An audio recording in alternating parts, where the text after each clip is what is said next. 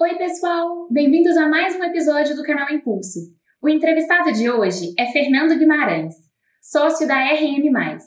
Fundada em 2013, a empresa pretende revolucionar o mercado de projetos estruturais, implantando uma cultura moderna e investindo em tecnologia e inovação. A RM+, foi a primeira empresa do país a contar com uma equipe exclusiva em modelagem BIM, Building Information Modeling, sistema inovador que busca concatenar em um modelo tridimensional todas as informações pertinentes a um projeto ou obra. Ao longo da entrevista, Fernando vai nos contar por que decidiu empreender, como tem sido o crescimento da empresa e quais são as perspectivas para o setor. Não esqueça de nos seguir no Spotify, YouTube e no Instagram arroba Impulso. Vamos lá?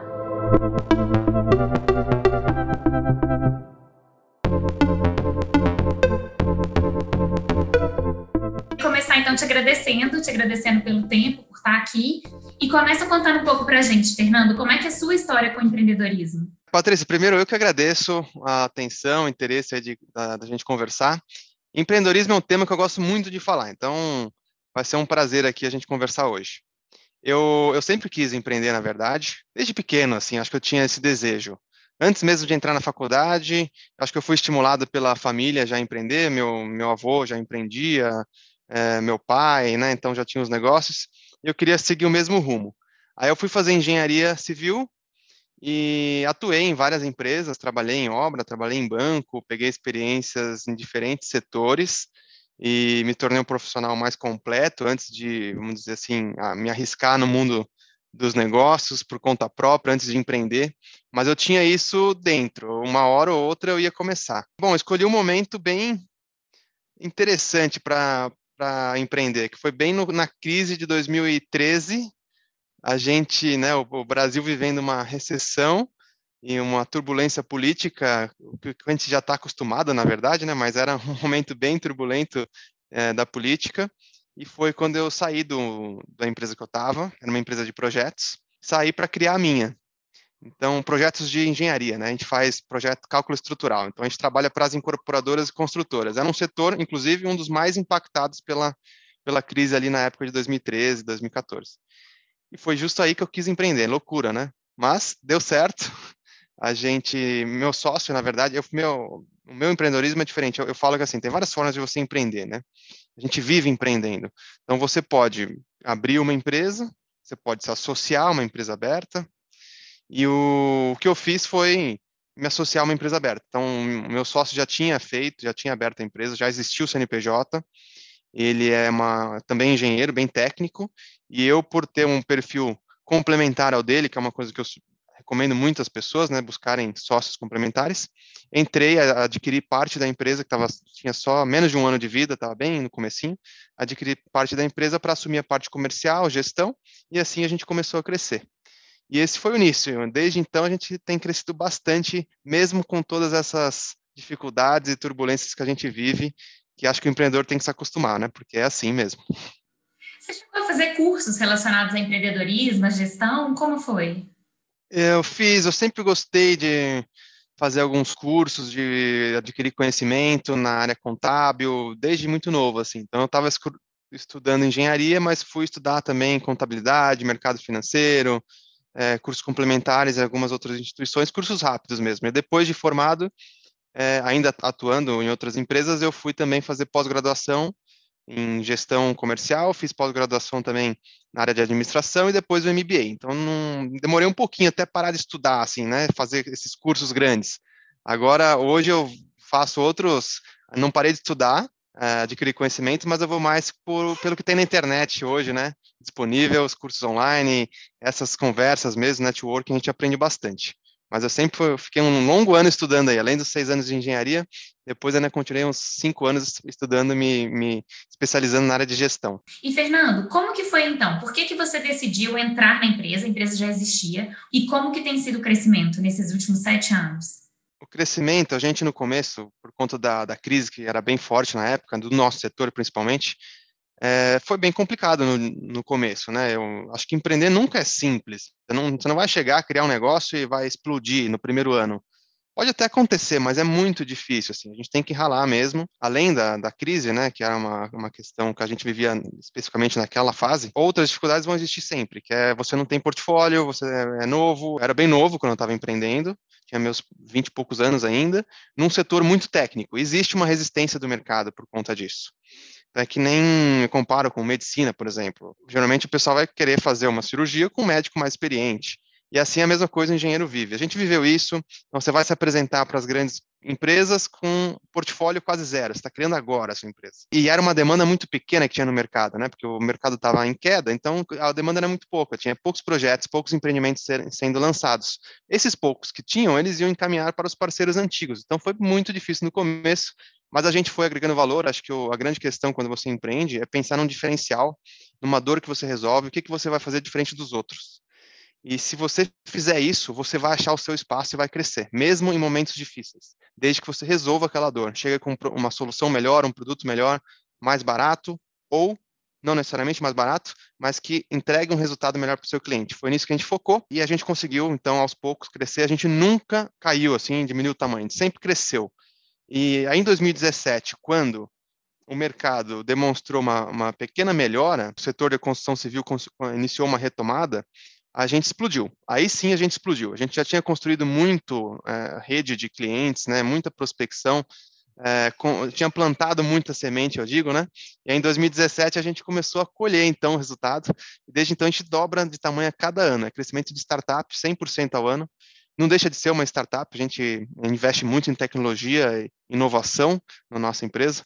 Então a gente vem crescendo, então dobrando a cada ano até até o ano passado e agora a projeção para 2021 é dobrar de novo. Isso é um ponto importante. A pandemia, com certeza, impactou a vida de muitas pessoas, não só na questão sanitária, mas também na questão econômica, né? Muitas empresas sofreram muito, fecharam as portas. E olha, é, o setor da construção civil, por incrível que pareça, ele não, ele não foi dos mais impactados. A construção civil mesmo continua é, aberta por algum tempo, né? Mas assim, o meu mercado, onde eu atuo mais, que é o mercado imobiliário, eu faço cálculo, projeto estrutural para as incorporadoras. Então, se o mercado imobiliário vai mal, eu não tenho para quem fazer projeto. Esse mercado, a gente no começo ficou com receio, claro, porque quem iria visitar um stand de vendas, com, adquirir um apartamento no meio da pandemia? Gerou esse, esse receio, mas foi muito no início. E logo na sequência a gente já começou uma, uma expansão o mercado já reagiu, acho que muito por conta da taxa Selic baixa, né, nos índices mais baixos da história, o setor da corporação continuou forte, as vendas de apartamentos continuaram.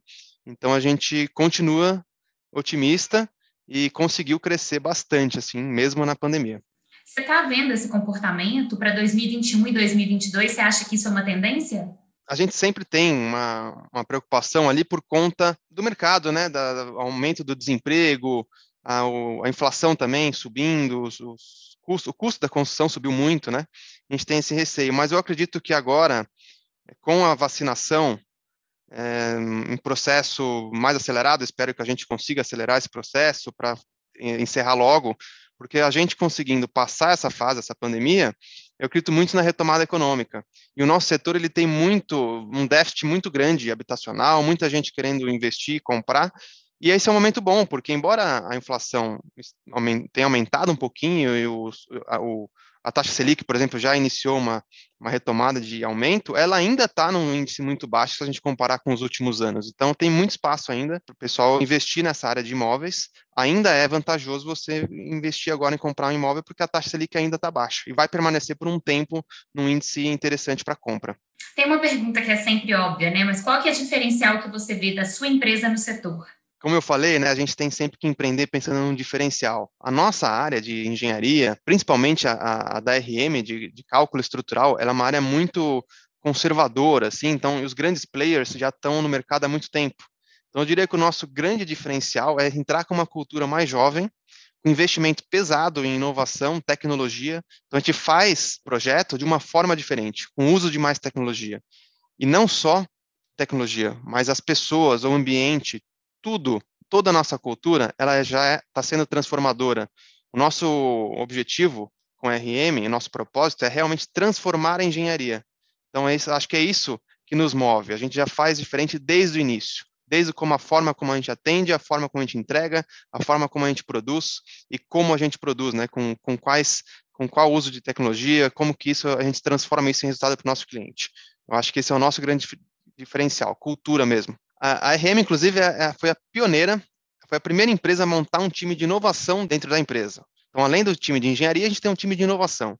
Esse time de inovação é focado no aprimoramento de métodos de cálculo, né, no nosso caso, e também no automatização de processos. Então, quando você usa a tecnologia, você consegue reduzir o tempo de, de, produção do seu serviço, do seu produto. Então, o que alguns escritórios podem demorar 10 dias para fazer, a gente demora dois. Alguns processos internos que a gente demorava dias, a gente transformou em minutos com uso de programação, então a gente aperta um botão e a gente consegue fazer um desenho que antes era totalmente manual. Então acho que isso é só um dos exemplos, né? Mas tem uma série de outros exemplos, o uso do BIM, por exemplo, que é a tecnologia, né, o modelo 3D, que está bem em alta no mercado agora. Esses modelos, eles já eram usados fora do Brasil? Sim, a, nos Estados Unidos, o, a tecnologia BIM já iniciou a, antes do, do, Brasil, né, já tinha um tempo, já está mais consolidada. No Brasil, há, bom tempo, há um bom tempo já se fala na tecnologia BIM, é, mas ainda existe, sempre existiu uma resistência do, do mercado a adquirir por questão de investimentos, investimentos mais altos, treinamento, né, conhecimento, profissional capacitado.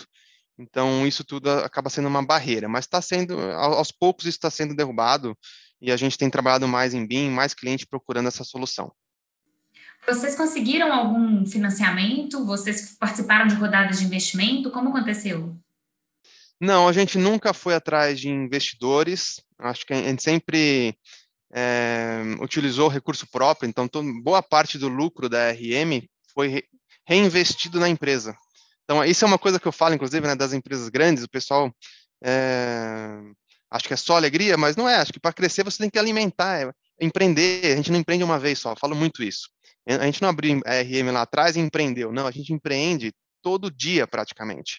Sempre que você tem que tomar uma decisão nova, ou investir num software novo, ou trazer uma, montar uma equipe nova, você está empreendendo, você está assumindo riscos, uma coisa que pode não dar certo. E, e quando a empresa que cresce, ela está constantemente empreendendo, reinvestindo. Então, o lucro que você recebe vai para a empresa para continuar crescendo, comprar mais máquina, comprar mais software, aumentar o escritório, que é o que a gente está fazendo agora.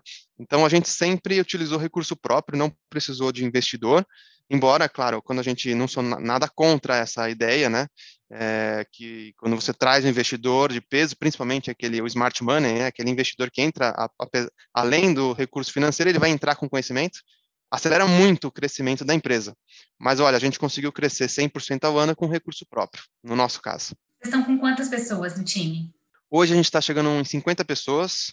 É, o time de engenharia é o maior, né, passa de 40, e é dentro de um, de um segmento, no nosso segmento de projeto estrutural, é uma das maiores empresas de, de projetos hoje. São poucas que têm mais de 40, 50 eh, pessoas, né? Então, é, para esse segmento já é um número significativo e continua crescendo. Vocês se aliam a pessoas da arquitetura? Sim, arquiteto está no nosso dia a dia, falo com arquitetos o dia todo, são grandes parceiros. Eu acho que antes de, do projeto estrutural entrar, do nosso serviço, entra o arquiteto, né? Então, sempre que um prédio vai nascer, a primeira pessoa que entra ali é o arquiteto, para estudar a viabilidade, o que pode ser feito e fazer um primeiro estudo da arquitetura. A partir daí, a gente entra para saber qual a melhor solução estrutural para deixar aquele projeto em pé. Né? Basicamente, a gente deixa o, prédio, o, arquiteto, o, pré, o projeto do arquiteto em pé. Essa é a nossa função. Ele faz o desenho, a gente calcula para aquilo seja para aquele projeto seja viabilizado. Então, a gente está em constante contato com, com, vários arquitetos, escritórios de arquitetura no mercado, os mais conhecidos aí, são grandes parceiros e aliados no nosso, no nosso setor. Você me falou, Fernando, que você gosta muito desse tema de empreendedorismo, que isso realmente te encanta. O que, que você acha que é interessante para alguém que está começando um novo empreendimento, para desmistificar um pouco essa questão do empreendedorismo, né, e as pessoas entenderem melhor do que se trata? Por que, que eu sou entusiasta desse tema? Porque eu, eu, eu gosto muito, eu, eu gostaria que mais pessoas empreendessem. Eu acho que o empreendedor ele tem uh, um poder muito grande nas mãos para ele transformar a sociedade. Acho que todo mundo, claro, tem essa esse poder, pode contribuir, mas o empreendedor, por ser um, um agente de mudança, por ter um negócio, ele pode impactar mais no, na evolução econômica, na evolução dos produtos, serviços e também na vida das pessoas. E eu acho que para quem tem esse desejo, ou para quem está pensando nisso, eu acho que a primeira coisa é mudar o mindset, é saber que tem que correr riscos, pode sair um, da zona do conforto. Eu mesmo, quando empreendi por muito tempo, eu, eu, eu ganhava menos do que quando eu ganhava como CLT. E é, é normal, você tem que correr esses riscos. Então, a primeira coisa é mudar esse mindset é, adquirir conhecimento, claro, nas áreas de gestão, vendas, contabilidade. Hoje tem várias formas, a gente falou aqui de cursos, é, tem vários cursos online, tem, mas não necessariamente cursos, né? O pós-graduação, acho que hoje tem tanto conteúdo disponível na internet, gratuito, que você pode aprender muito. Eu acho que é, essa é a linha. Começa a adquirir esse conhecimento e seguir pessoas que já empreenderam como exemplo, como referência. Eu acho que isso vai ajudar bastante quem está começando, não só na questão de conhecimento, mas também para incentivar também no, nessa empreitada. Então, a gente tem vários exemplos, o seu canal, por exemplo, aqui, a nossa conversa é um, é um, é um incentivo, e outros diversos influenciadores. Eu mesmo tenho um, um perfil no Instagram, o Fala Mais GG, que é focado para quem está querendo empreender e crescer um negócio na área de arquitetura e engenharia. Então é isso, busque alguém referência no seu segmento, seja ele qual for, acompanhe ele para fazer igual. Somado a outros conhecimentos, você pode transformar também, criar um negócio transformador e, e crescer bastante. Quem que hoje é referência para você, que você entende como referência nessa área do empreendedorismo no Brasil e no mundo? Eu acompanho bastante aí os, os alguns influenciadores, é, gosto bastante do Alexandre da Vitacom, por exemplo, é uma grande referência no setor da incorporação, que faz, trabalha com, realmente inova, né? Acho que pensa na, em, de algo de uma forma disruptiva, está sempre à frente, já projetando, criando modelos de negócios diferenciados na, na incorporação. Um exemplo é, é, a residência por assinatura, então que é uma questão que está em alta agora, uma tendência, ele está investindo pesado, então, acho que é um, um grande exemplo, né? Acho que dentro do, desse setor nosso de incorporação. Você tem um canal, acho até interessante você falar disso, você tem uma conta no Instagram onde você discute isso?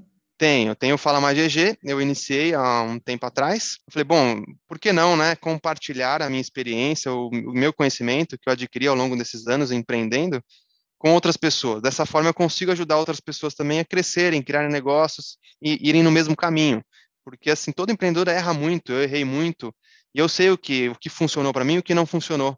Então, se eu, se eu compartilhar isso, eu vou ajudar muitas outras pessoas também a empreenderem. Então, eu criei o Fala Mais GG, onde eu compartilho é, alguns conteúdos, alguns conhecimentos e também um pouco do dia a dia, até para trabalhar também, incentivar né, outras pessoas a, a fazerem também, inovarem e pensarem de forma diferente. Como que você entende que está o, o, dentro da engenharia e arquitetura? Como é que você entende que a tecnologia está aliada?